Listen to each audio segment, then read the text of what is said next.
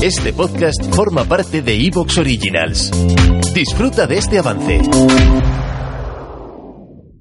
La red marciana presenta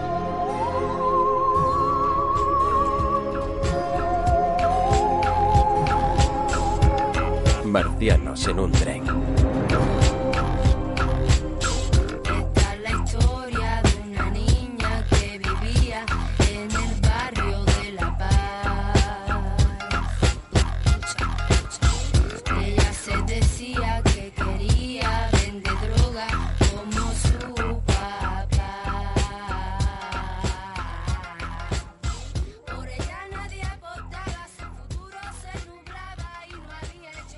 Hola y bienvenidos a Marcianos en un tren. Hoy vamos a grabar Ozark. ¿Ozark, Chevy? Sí, Ozark. Pero si ya lo grabasteis en el Marcianos 36 por allí en 2017 y en el Marcianos eh, 149 en 2020, sí. También es verdad que nos dejamos la temporada 3. Pero bueno, es una serie que nos gusta, es una serie que ya tiene su espacio aquí en la red marciana, que tratamos en este canal y cuando tratamos Ozark. Aquí lo hacemos con Yo Castalara. Bienvenida, ¿qué tal? Hola, Chevy. Pues, ¿sabes que este es el primer podcast que he grabado en mi vida? Sí, lo sé, Porque siempre lo digo. con Pablo Sierra y Y Ceballos. Ceballos, sí. Correcto. Ceballos hoy no está con nosotros, como se puede observar por el hecho de que no está aquí presentando y estoy yo, porque está preparando unas cositas bastante guapas para Planeta Laberinto. Está bastante, bastante liado con trabajo y bueno, esta serie sale así como de golpe. Bueno, sale de golpe, sale en la primera mitad de temporada, ahora hablaremos de ello, pero digamos que no ha tenido ni tiempo de poderla ver entera, así que bueno, estamos tú y yo, ¿verdad? Sí, además, el año pasado, bueno, el año pasado se corría el rumor de que posiblemente la cancelaban. Y cuando se anunciaron en el YouTube el regreso de Ozark, yo me puse, vamos, contentísima. Yo no me esperaba que tuviéramos temporada 4, fíjate tú. Hombre, al menos cerrarla, ¿no? De Sí. hecho, hay un par de cositas que, que quiero comentar aquí, que es sobre el hecho de esta temporada 4 y un poco cómo vamos a, a tratar el podcast, ¿vale? Vamos a hacer, el formato va a ser muy fácil para que la gente se vaya enterando. Daré cuatro datos ahora de lo que es la temporada, una cosa muy rápida. Vamos a repasar todo hasta donde hemos llegado, también en un formato un poco ya, también rapidito. O sea, la temporada 1, la 2, la 3, y nos pondremos al día hasta llegar al inicio de esta cuarta, ¿vale? Y a partir de allí vamos a estar un poco comentando las distintas tramas que hemos visto en esta primera parte de la temporada 4. ¿Por qué digo primera parte? Porque son 7 episodios los que hemos podido ver de los 14 que tendrá. ¿Por qué se ha hecho esto? Bueno, esto es un truco, es una pequeña trampa que se hace para no tener que hacer una siguiente temporada y poder hacer más episodios y pagar un poco menos a los actores. Básicamente es eso. De hecho, eh, Jason eh, Bateman ha hecho una coñita en el programa de Jimmy Kimmel, creo que es, sobre este tema, ¿no? Porque le preguntaba al otro, le decía, oye, ¿pero qué ha pasado aquí?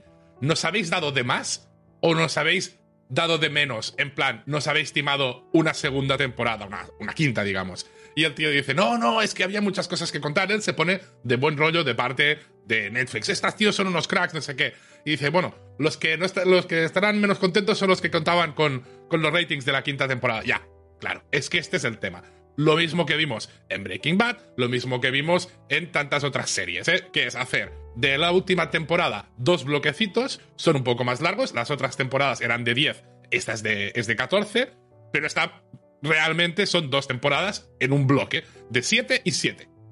Sí, desde el inicio se dijo que iban a ser cuatro temporadas y al final lo han cumplido, tal cual. Sí, lo han cumplido haciendo esta trampa. Bueno. Porque en realidad son cuatro y media. Bueno, en formato Netflix son 13 episodios, nos han dado uno más, como si No, fuera... no, son 10, son 10. Acuérdate, Bueno, la primera temporada la 10, la segunda temporada sí. 10, la, la tercera temporada 10. Exacto. Claro. O sea, Ozark en específico sí son 10, pero ya sabes que Netflix mete mucho el número 13. No sé por qué. Sí, sí, sí, pero vamos, que aquí es un tema de. bueno, es es una cosa que se hace porque tú a los actores, por cada temporada, les tienes que hacer como unos. Renovación. Parte económica Sí. según la temporada que está. Si hubieras hecho una quinta temporada de seis episodios, por decir algo, en lugar de 14 haces 16, pues mm, les tenías que pagar mucho más. En cambio, haces este truquito y ya está. Por eso esto.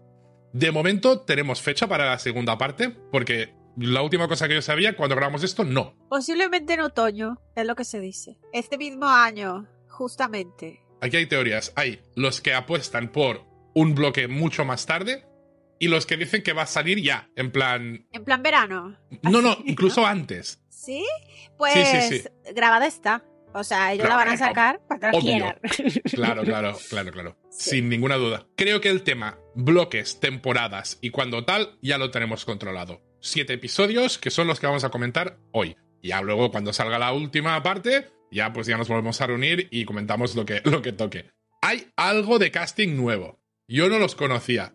Tú lo tenías alguno más controlado. Ahora me lo cuentas. Te diré quiénes son. A ver, los más importantes que salen de casting nuevo son Mel Satem y Javier Elizondo. ¿Vale? Mel Satem es este detective que busca a Helen, que el actor Ajá. es Adam Rosenberg, Sí. que había salido en Reaper Street y era el reverendo en Castle Rock. Nada, no es especialmente conocido. Lo mismo me ha pasado con Javier Elizondo, que es el que es el sobrino de Omar Navarro, Sí. cuyo actor es Alfonso Herrera. Y yo este tampoco lo tenía controlado porque no he visto The Exorcist, las- la serie del exorcista no la he visto, Ajá. Sense 8 tampoco lo he visto, pero detecté que había salido en Rebelde, que tampoco Sí. he visto, pero quizá tú sí. Yo tampoco la he visto, pero sabía Ah, vale. que existía porque, bueno, a mí ya Rebelde me pilló más, más mayor, ya siendo rebelde, de ¿verdad? Pero es, eh, bueno, Poncho Herrera, como es conocido, y sí salía en Rebelde y luego el formato grupo musical RBD. Vamos, ídolo de las adolescentes forra carpetas. Un sex symbol, vaya, a ver, Sex symbol, guapo era Señor, y lo sigue guapo. siendo. Claro. Sí. bueno, ninguna duda de que es guapo, no lo tenía controlado, pero bien por él, ha cambiado bastante, ¿no? El rollo Sí. de, de esta serie adolescente a narco, aunque es un poco, si eres actor mexicano, tienes muchos números de terminar saliendo, haciendo de narco en, en alguna serie, pero bueno. Justamente en las entrevistas él es lo que dice, que aceptó porque no era el típico estereotipo que se le da al narco. Que aquí No, ya para- son... No, no, es otro. La única diferencia es que tiene un título que lo ha presumido en todos los episodios diciendo que estudió en la Universidad de Chicago. Pues muy Sí. bien. Es, es, es un narco, pero, oye, Sí. académicamente se ha formado Ajá, muy bien. y que van elegantes, porque recordemos también a- al otro, a Adele, también, bueno, el Armani le quedaba hecho para él, lógico. Bueno, tenemos aquí directores también, que es la última cosa a la que quiero llegar, porque el primero, segundo y tercer episodio está Andrew Bernstein, que este es uno de estos currantes, es un tío de estos de que abres su ficha del IMDB y no te la terminas. Ha salido en seis, salido, vaya, salido no ha salido en ninguno, ha dirigido seis Ozarks en total, y era uno de estos que estaba de productor y director en The Nevers, en Tocados en un tren, ¿te acuerdas por aquel entonces que hacíamos eso? Ay, me suena mucho esa serie. Y luego creo que hay un podcast que está muy bien también. Correctísimo. Ajá. Bueno, pues aparte de este Andrew Bernstein, que hacía los tres primeros, los cuatro y cinco los hace Alec Shakarov, que es un tío que, por ejemplo, era. Básicamente era cinematógrafo, era un tío más encargado de esta parte, de la cinematografía, en Game of Thrones, por poner alguno, y que ya ha estado en ocho Ozarks en total, y que estaba, por ejemplo, también en la primera temporada de The Witcher, ya como director, o en House of Cards, también como director. Y desde House of Cards nos llega la persona que se ha encargado de la dirección del sexto y el séptimo. ¿Quién es? Robin Wright, la actriz. La actriz Robin Wright, la mujer en House of Cards, que allí dirigió también algunos y no ha dirigido nada más. Ha dirigido una peli donde sale ella y un corto donde sale ella. Más esos House of Cards donde también salía ella, Sí. ya en estas últimas temporadas, cuando casi que habían echado a Kevin Spacey. Entonces, curioso que a esta, bueno, o sea, al final de esta mini temporada o primera parte de temporada, le hayan dado a esta actriz que es, como directora tiene cero experiencia. Cero no, pero casi cero.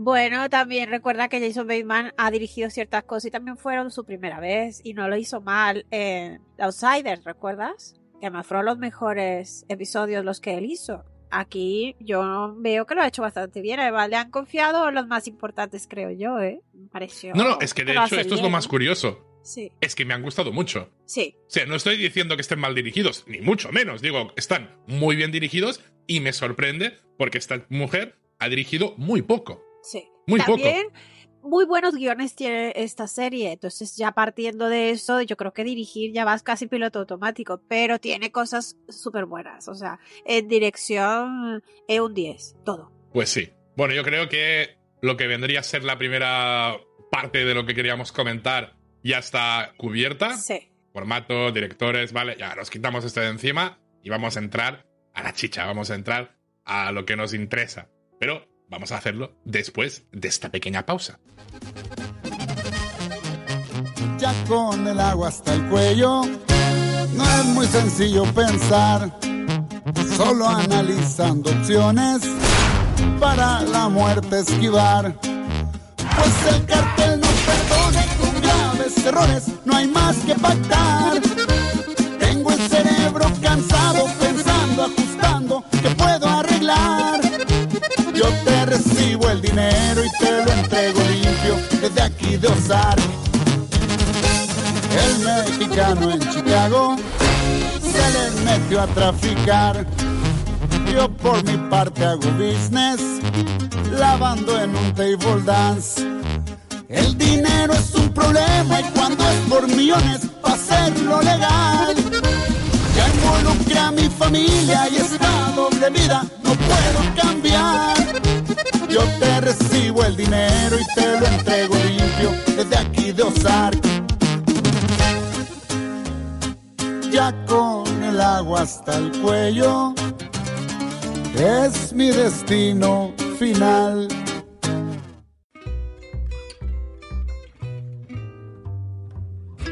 Paco, Paco, la red marciana ya tiene su propio canal de Twitch. Ah, mm, estupendo. Paco, ¿Qué? no tienes ni idea de lo que es Twitch, ¿verdad? Sí, hombre. Que no, venga, dime qué es Twitch. Es em, una aplicación de citas para personas de género disperso. Nope, Un deporte de riesgo.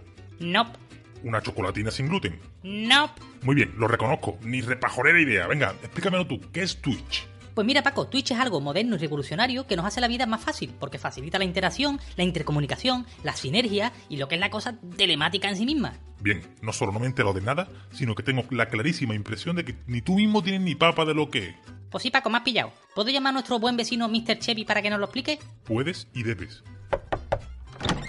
Hola Paco, hola Federico. A ver, todas vuestras propuestas eran buenas, pero en realidad es un sistema de streaming para hacer directos. Porque a veces nos pasa que a los de la red marciana nos da por comentar alguna cosa o queremos hablar de algo que estamos viendo, pero en un formato más informal, un poco más así de tú a tú, comentando con la gente, porque Twitch tiene chat. Así que, por favor, os pido que os paséis por twitch.tv barra red marciana. Allí le podéis dar al follow para que os notifique de nuestros directos para no perderos ninguna de las cositas que tenemos preparadas. Inicialmente el plan es estar cada semanita los martes de 7 a 8, una cosa así parecida, pero bueno, como siempre vamos a poder ir avisando en redes sociales o en nuestro grupo de Telegram. ¿Os ha quedado claro ya? Clarísimo. ¿Y a ti, Paco? Yo voy pillando la idea. Por de pronto ya descarto que sea una chocolatina sin gluten. Lo cual es una lástima, porque te reconozco que le pegaba. Con Twitch das la nota, sin echar la pota. Twitch, Twitch, la diversión sin marrón. Twitch. Twitch. Recordad, twitch.tv barra redmarciana. Empezamos el día 25 de enero y a partir de allí, bueno, cada martes y cuando nos dé un poco la gana también. ¿Para qué mentir? Twitch. Twitch. Y hemos vuelto y bueno, Yocasta, tú me comentabas antes de empezar que estaría bien hacer un poco de resumen de cómo hemos llegado hasta aquí, especialmente porque como no hicimos programa para la tercera temporada, Sí. era una buena idea ponernos al día, ¿no? Sí que es cierto que se hizo la primera, de la segunda, pero claro, perdimos ese año con la tercera y a lo mejor ahora en lo que es aquí Marciano se ha quedado un poco desfasado en, en tiempos, ¿no? Y a lo Sí. mejor alguien incluso no se acuerda tampoco, porque vamos a ser honestos. Es que fíjate, Chevy, desde el 2017 además eché de menos en Netflix el resumen. Yo también. No hemos tenido resumen, o sea, se me hizo extrañísimo. Incluso empecé el episodio, vi que no había y y digo, a ver si me lo he saltado, porque a veces yo le doy a saltar intro inconscientemente de otras. Aquí es difícil porque no la tiene. Eh, entonces dije, qué raro, qué raro. Y no estaba por ningún lado el resumen. Claro, Es verdad que a veces te lo han puesto en internet o alguna cosa, pero que yo sepa no. Y normalmente cuando lo ponen en internet también lo ponen en la serie. Pero sí que, bueno, me- lo eché de menos. Para Sí. el primero, que en el primero nos pongan los tres detalles. Que te recuerden lo de Helen y cuatro cosas así. No pido nada más. En fin.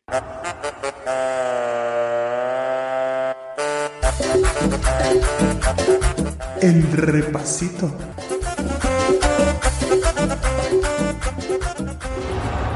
Si te parece, hacemos una cosa. Recuérdame tú cómo empezó todo. Ay, te voy a recordar con una música de arpas, y aunque aquí deberían de ser más bien de balazos, pero bueno. Bueno, pues la historia empieza en Chicago del 2017, cuando Bruce, el socio de Marty Beer, está robando dinero a ese cartel mexicano y pues sabemos que este señor Bruce colabora con el FBI, es el agente Roy Pitti el contacto, pero la relación con Navarro empieza desde el 2007, que aunque Marty no quería lavar dinero, fue presionado por su mujer Wendy. Recordemos que Dell, el representante del cártel, mata a Bruce y al amante Wendy porque Wendy estaba ahí haciendo un poquito de infidelidad. Así que Marty propone lavar 8 millones de dólares en los Ozarks. Así que nos mudamos a los Ozarks y ahí no es nada fácil el pueblito porque tiene una fauna local de cuidado. Así que Marty va a buscar negocios para lavar dinero. Y ahí vamos a encontrarnos a un montón de gente muy, muy amistosa, por ejemplo, los Langmore. Ahí, con ayuda de Ruth, van a robar parte del dinero que lo tenían ahí escondido, totalmente sin vigilancia. Y Marty va a pedirle a Ruth que ahora robe las escrituras de Aquel club de striptease. Y para más ruina, ese club era el lavadero de los Snell.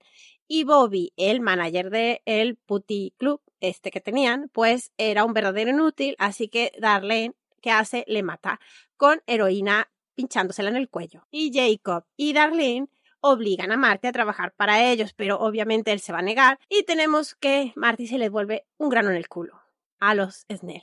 O los Snell al Marty, porque ya no sabemos quién es el enemigo de quién, aquí todos se odian. Nos vamos a ir a una casa del lago súper bonita que van a comprar los Beard. Sam ayuda a Wendy a encontrar esta casa. Ya sabes, esa casa BBBB, buena, bonita y barata, pero va a incluir a Buddy, el inquilino copropietario que se va a quedar viviendo en el sótano. También tenemos al agente Pity, que es el del FBI, llega a los Ozark, va a tener su relación homoerótica con Bruce, el tío de Ruth, o sea, los Lackmore, y es el padre de Wyatt, recordemos. Se van a drogar, se emborrachan, la lían, bueno, Ruth planea matar a Marty y claro, Ruth se entera, se adelanta y lo electrocuta. F. Ross.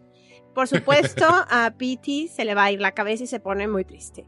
Bueno, Marty echa el ojo a Mason, un pastor que hay ahí muy estrafalario, y él da misa al aire libre ahí sobre el agua, muy bonito todo. No tiene iglesia, así que le ofrece la construcción, obviamente para lavar dinero. De nuevo se está entrometiendo en los planes de los Snell porque ellos vendían heroína justamente dentro de las Biblias. Que eso se te hace what the fuck. Bueno, pues el pastor tiene una crisis de conciencia, no quiere seguir, lo amenazan, tiene a su esposa embarazada, le dicen que la van a matar. Total, que Marty interviene, le da 700 mil dólares a los Snell. Aún así, Darlene mata a la mujer y le saca al bebé, el bebé Sick. El bebé Sick, que lo van a pelear inmensamente en el futuro. Bueno, Wendy engaña a Sam para que le dé el dinero del fideicomiso de la madre, recordemos, Sam, el agente inmobiliario. Y ahora se le ocurre comprar una funeraria. Negocio donde va Wendy, negocio que quiere comprar. Está a tope. Tenemos el primer intento de huida de los Bear. Tiene nuevas identidades. Lo que pasa que Navarro se entera y envía a García. Buddy le dispara y luego eh, Navarro se enfurece también. eh, va a ver dónde está García. Secuestra a Marty eh, y propone Marty con sus ideas rápidas de pensamiento inmediato. propone construir un casino. Un casino ahí en medio de la nada en los terrenos de los Sendel si el cartel distribuye la heroína a cambio de eso, por supuesto. Pero bueno, cuando van a cerrar el trato, Dell se le escapa y dice redneck y Darlene lo toma muy mal, se enfurece, coge la escopeta y lo revienta. Así que todo se va a la mierda y aquí tenemos el final de la temporada 1. Sí, joder. eh, hay cosas que ya no es que no recordara, porque más o menos lo recordaba todo, pero me costaba ubicarla. O sea, no sabía si había pasado en la 1 o en la 2 o así. Sí. O sea, fíjate que, que me ha servido mucho. Bueno, ya vemos que Darlene, esto de cabrearse, calentarse con una escopeta cerca, es una cosa que lleva haciendo desde siempre. Vamos a ir con la segunda y voy a hacer una de estas cosas que siempre se hace un poco complicada, que es intentar leer yo un guion que no es mío, ¿vale? Pero por aquello de ir, bueno, intercalando voces. Temporada 2. Nuevos villanos. Bueno, tenemos que se viene la nueva representante del cártel. La abogada Ellen Pierce se muda a los Ozarks y eh, Jacob mata a Ash, cosa que enfurece a Darlene. Kate Langmore sale de prisión, roba una tienda y obliga a Ruth a, bueno, atacar a los Birds, básicamente a robar a Marty. Hay problemillas con todo lo que es la apertura del, casino. Está la mafia esta de Kansas City metida, los sindicatos, las leyes locales. Y al final, Buddy ayuda a Marty con Frank Cosgrove. Bueno, tenemos también problemas en The Blue Cat. Rachel descubre que Marty lava dinero, roba una parte y se va de juerga. Roy Petty la capta como informante pagando con drogas. El FBI registra todas las propiedades y Roy intenta reclutar a Ruth. Helen va a torturar a la buena de Ruth Langmore. Helen ordena a los Snell que quemen los plantíos de amapola para que el FBI no los descubra. Darlene se niega y Buddy los quema, pero muere también. Pobre Buddy, F. Buddy. Wendy seduce a Darlene con conseguirle... ¿Te está gustando lo que escuchas?